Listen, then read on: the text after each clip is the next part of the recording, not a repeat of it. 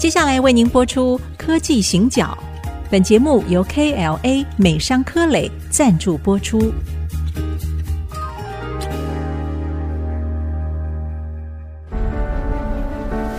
从区域情势、产业变迁到文化体验，娓娓道来全球供应链的故事。欢迎收听《科技行脚》。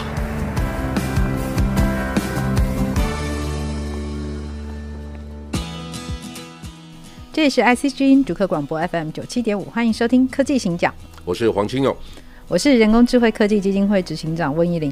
我们在上一集的节目，我今天非常迫不及待，嗯、因为讨论到韩国跟三星哦，可能对于早一些的长辈们来说，其实韩国跟我们一直是亦敌亦友。然后呢，那个哦，敌多于友。哎，对，那个那个敌的，就是反正就不喜欢。但是呢，因为随着韩剧啊，然后随着像玄彬啊，嗯，孙艺珍啊，好，孔刘啊这些人之后，我们现在开始。跟韩国的关系，我觉得已经有一个很比较微妙的转变，至少在文化上面，我们看到了是这样的转变。那在上一集的节目里面，社长用急如风，徐如林，好，我们在谈的是三星。好，那其实呢，在韩国这个国家里面，我们知道它就是有很多很大的集团嘛，LG、现代，然后三星。好，那他们跟台湾的产业之间，我们其实是关系密切的，已经很久了。好，那我们来看一下哦，就是可能我们在谈三星的时候，还经常是停留在比如面板啦，或者是半导体。实际上，我最近刚看到一份叫 Block Data 的研究报告，从二零二一年的九月到二零二二年的六月之间呢，全球最积极在投资 Blockchain 这个领域的企业是三星电子。嗯、对，他们是透过他们有一家叫 Samsung Next，他专门是在做这种新的投资。好，然后除了区块链之外啊，统计了一下，大概他们有三大区块，区块链再加上 AI 以及元宇宙，这个是三星的一个布局。好，那因为我们在上一集的节目在谈的是，他在急如风，他是要非常有魄力的，而且动作是要快的。但是它在整个布局上面，他可能看起来是慢，但是他是全面的，而且是稳健的。所以想要请教那个社长哦，你怎么样看三星啊？以及接下来的韩国，因为我们上次有讲到嘛，他们现在的新任总统尹锡悦啊，但那个支持率相当的低。好，那这个支持率相当的低，是不是跟他们的经济的关系其实是非常密切的？我想韩国一向都是这样子啊，跟经济是非常非常密切。对，所以，我们今天从一个比较大战略的角度来看一下韩国跟三星。其实啊，我因为在韩国住过两年，研究韩国很多年了，我常常觉得它是一个研究社会科学的人非常好的研究的场域。为什么？嗯、尤其对台湾人来讲，啊，第一个就是说，它跟台湾一样是分裂的国家。嗯，第二个，它是经济快速成长的国家。是。第三个，它我们的产业的进度很接近，人均所得非常接近，人口结构都很相近。当时就四小龙啊，对，就是、对我，而而且是台湾跟韩国最接近。是是，跟香港又又又不一样。但是因为两个国家的民族性差异很大，所以正好他们做的哪些事情是非常 aggressive，、嗯、那台湾的又太保守，所以我们反而可以拿它的发展的过程来当成自己的产业发展经验。是，所以我常常讲啊。韩国是一个非常值得台湾人研究的国家，但是不要只是到韩国去研究韩星，不要研究那个元彬啊，什么什么孙艺珍啊。对，其实这这这是有的，这是有的。我毕竟在韩国住过，我告诉你哈，韩国主流的菜肴啊，嗯，大概只有十种，所以对于一个国外的观光客来讲，如果你到韩国一个礼拜，大概就每天吃两种，正好轮一圈，所以你都可以吃到不一样的东西。那我们碰到了一个问题，就是，哎，我们明明到江浙馆，但是可以吃到湖南泡菜。哎，对对对，所以我们什么都有，是，所以我们不知道怎么做行销，因为我们 mixed，我们是一个非常高度整合，是一个 massive，一个很混杂的一个一个社会，对，好吧好吧，你就说融合吧。融合。韩国就是他们很强调，我们五千一百万人，嗯，单一民族，你知道最大的外族是谁？满人吗？两种人，嗯。在韩国的华侨哦，华人是华人。对对对，第二个是谁？你知道吗？嗯，哎，驻韩的美军。哦，是是是。对，只有这两种人超过两万人。哦，OK 好所以我们从这个角度去看，韩国是一个非常单一的民族，他们全部朝鲜族。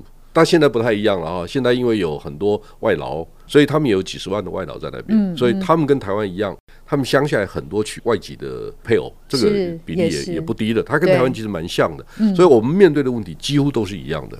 是，但是我们长出一个非常不一样的社会形态。好，就是说，举例来讲，台湾到现在为止，我个人的标准，我不认为台湾有独角兽公司。二零二二年的六月三十号那一天为止，就今年上半年为止。CP Inside 的资料，全世界有一千一百七十家独角兽的公司，韩国还有十五家挂在上面的，挂在账面上还有十五家，他已经毕业了二三十家了。嗯，是我们我们一家都找不出来。还有第二个就是说，你会发现在台湾想上市或者有能力成为独角兽的公司，每一个都要离开台湾。韩国不是，所以这个牵涉到你刚才问我的问题。好，比如说为什么韩国人把 Blockchain 把虚拟的货币当成一个非常重要的重点，你这样提到特别提到三星嘛，对不对？你知道三星结合的七家的证券公司，决定成立一个未来货币的交易所。好，这中间背后还有很多猫腻，就是大陆人讲的猫腻。啊，是什么意思呢？就是说，诶，韩国这个国家，你会发现虚拟货币的交易量非常的大，韩国很敢冒险。他们很敢啊，但我敢冒险背后有很多的条件。第一个，反正我不冒险也没机会。就是因为买不起房子嘛，由于游戏啊，我们就看负债，对对对，贫富差距的问题哈。那这些问题的背后还有很多的痛点，就是这这个社会里面有很多我们不知道的一些背景跟条件，是好，所以贫富差距大了，或者是上下阶层之间的认知有很大的差异，这个还还存在吗？还存在。好，相对来讲，就是说，你如果考进三星以后，嗯，尤其是三星电子。你就等于这一辈子鲤鱼跃龙门哦，好也不一定，因为他很三星也 lay off 很多人呢。哦，是是是，现在也没有终身。但是我现在告诉你一件事情，第一个，哎，你知不知道三星电子在韩国的员工有多少人？大概二零一八年的时候是正好十万人，然后二零一九以后慢慢增加。好，他有一段时间停在十万。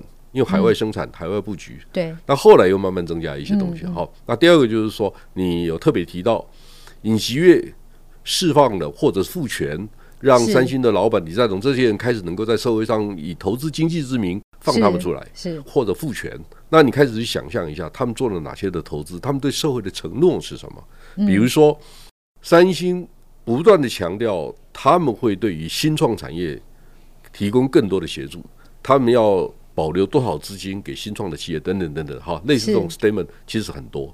好，大企业不断的强调他们会回归到社会的需求，但是这个事情好像从成果面来看，它并没有发生。所有的新创公司都强调我们不跟大集团合作，很多是，所以这个是社会的落差。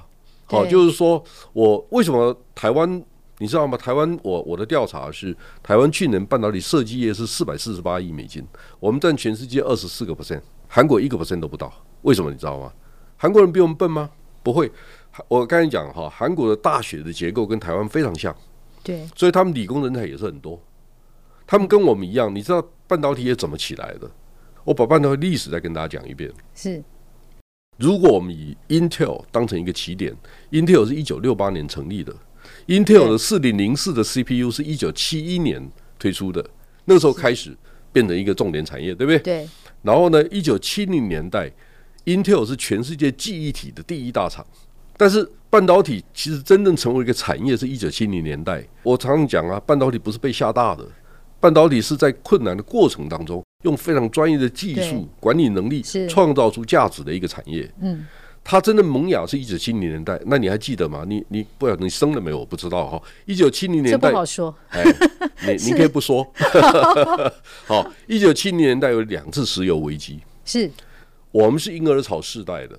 我们在一九七零年代，很多人在念大学，所以念大学的人只有一个念头啊，养家活口啊，对对不？生存下来嘛。所以最棒的年纪呢，很多人跑去念理工科系。所以台湾最好的人才集中在电子电机相关的行业嘛，韩国也一样啊，因为大家都想找一个好工作嘛，对，对不对？好，有些事情就发生了，是什么事情呢？一九七六年的时候，日本政府结合了 NC、Hitachi、富士这些公司，成立一个半导体记忆体的产业联盟。是，然后呢，他们就累积了很多专利，然后把 Intel 干掉。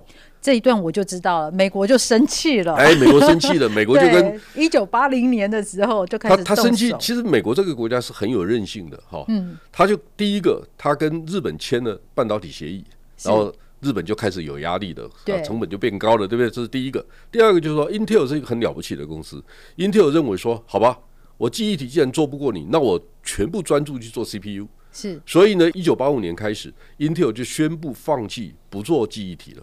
对，所以它全部放在个人电脑这个平台上面。然后 Intel 也非常成功，所以我们才有个人电脑产业。我们也是运气好嘛。好，对。那我现在回来，我告诉你，一九八三年的时候，Samsung 跟海力士，就是现代那时候叫现代电子，是这两家公司同时宣布他们要进入记忆体。好。为什么他们会在这个时间点宣布他们进入记忆？这也是一个历史上非常重要的一个一个转折点。但是呢，我们要先休息一下，来回来继续。欢迎回到科技行脚，我是黄清勇，我是温怡玲。我们刚刚讲到好紧张、好刺激，就是呢，一九八三年的时候，现代电子那个时候，好，以及 Samsung 韩国，他们开始呢宣布要进军记忆体这个领域。这个是应该是一个非常重大的转折点，你知道吗？那是全世界都嗤之以鼻。这韩国人，你没搞错，人均所得两千块美金的国家，你要搞半导体，你行吗？哎，那个时候的韩国没没有错，的确是这样，大家都都这样看他们。那是三星第二代的老板叫李健熙，李健熙说，嗯、他觉得韩国不能再仰赖非常传统的产业，不能再仰赖电冰箱、洗衣机了，韩国必须有新的做法。然后他是因为是二代接班嘛，他就说服他父亲，给他一定的资源，然后他就到美国去，把韩裔的一些科技的专家带回韩国。所以那些人是谁？有一个叫陈大济，我为什么知道这个人呢？他是电子时报十周年庆的 keynote speaker。其实跟台湾也是很像哦，我们在那个时候也是从美国哦，非常像，不只是很像，还有重叠。你知道我为什么知道这个人呢？嗯，因为我有个好朋友叫卢超群，哎，是钰创的董事长告诉我的。他说：“我回台湾，陈大济回韩国，他们两个都 Stanford PhD，他们两个都同时被 IBM Watson 送到这个美美国纽约上州去做半导体。他 Watson 的研究中心你知道吗？对，那是做记忆体全世界最顶尖的地方。卢超群就在那工作，陈大纪是他好像晚他一年的学弟。陈大纪呢就被李健熙他们挖角回韩国去，所以陈大纪后来变成三星半导体的社长。”然后同时在二零零二年的时候，被卢武铉总统邀请去当信息产业部的部长。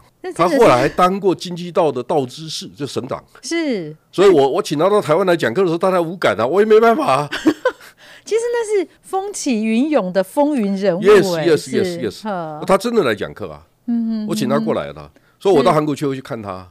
是，所以一九八三年很重要。然后呢，一九八三年就开始做这个事情。对。然后就是因为美国人。修理日本人嘛，然后就发现 DRAM 缺货了，是，然后大家都在找货，对，然后呢，我开始接到，因为我那时候负责韩国的研究，就很多人就在问我说：“你有没有货源？” 我就我就是想着我哪挖刀，对不对？你真的真的真的，你应该不是在做记忆体的吧？你只是看别人做记忆体。我从不我从不碰这种事情，我不会帮人家介绍生意，那个觉得一个研究员不该做的事情。是好，但是的确有主机，我不好讲哪一家了。那时候三大主机板厂的老板。还打电话给我，你有多少货，我全部都吃。他们认为我跟韩国关系好，我一定可以拿到记忆体。哦，他们真的这样认为。那这个事情就这样，韩国开始起步嘛，哈。对。然后我如果没记错的话，大概在一九九二年的时候，Samsung 已经发展出全世界最先进的 Memory IC。前后十年而已。就十年，然后他们九九零年代就开始第一名了。嗯嗯，对。好，是。然后。另外一个转折，你刚才也提到李明博哈，他的支持率在他是历史性最低的嘛？对，两千零八年的时候。两千零八年是什么时候？两千年是金融海啸的时候，金融海啸，对不对？现在韩国的状况也很不好，所以尹锡悦他的支持率不高，这是一件事情，我们先不要理他哈。那我讲是二零零八年的时候啊，其实三星电子拥有一个有距离的 distance gap，就是有距离的领先优势。那个时候是二零零八年以后，跟台积电完全一样。他们都是危机入市非常好的典范，是。但是那时候你有没有发现，三星很有钱，三星问题不大。是。三星这个公司最大的风险是韩国这个国家，因为韩国的体制没有三星好。好，那你要知道，Hynix 它原来叫现代电子的，后来才叫改名叫 Hynix，对不对？对。然后为什么后来叫 SK Hynix？因为二零零八年的时候，海力士差点倒闭了。你知道跟台湾一样吗？台湾的几家记忆体大厂欠银行的钱超过四千亿台币嘛？是。那海力士怎么会比较好呢？海力士也很惨啊。对。所以二零一二年的时候，在韩国政府的主导底下，电信公司最赚钱的 SK Telecom 出钱把海力士买下来，所以以后才改改成叫 SK Hynix。那是二零一二年的事情。现在呢，SK Hynix 又把 Intel 的 Flash 这个部门买走，所以它又变成世界第二名。所以第一名、第二名现在都是韩国。所以你开始想象一下，就是说，一旦你变成世界级的公司，你还在搞制造的时候，问题不大。是。但是你相信我，全世界现在制定游戏规则的人是谁？我告诉你，好，可能是 Microsoft、Apple、Amazon、Google、Facebook 这些公司，他们定的游戏规则。所以，again，我们回到《孙子兵法》哈，行之。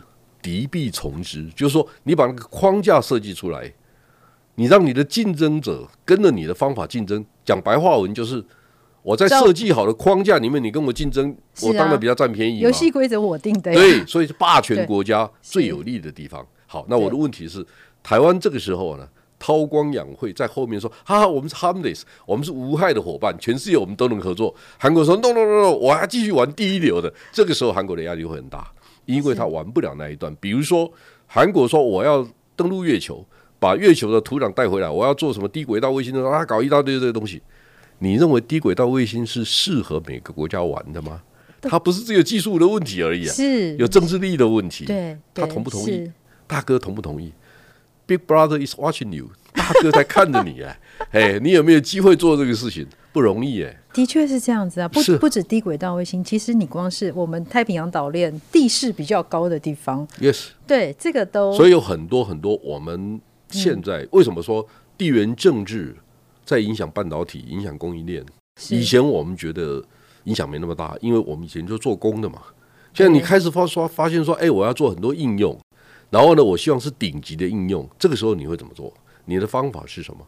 那我顺便告诉你，就是说。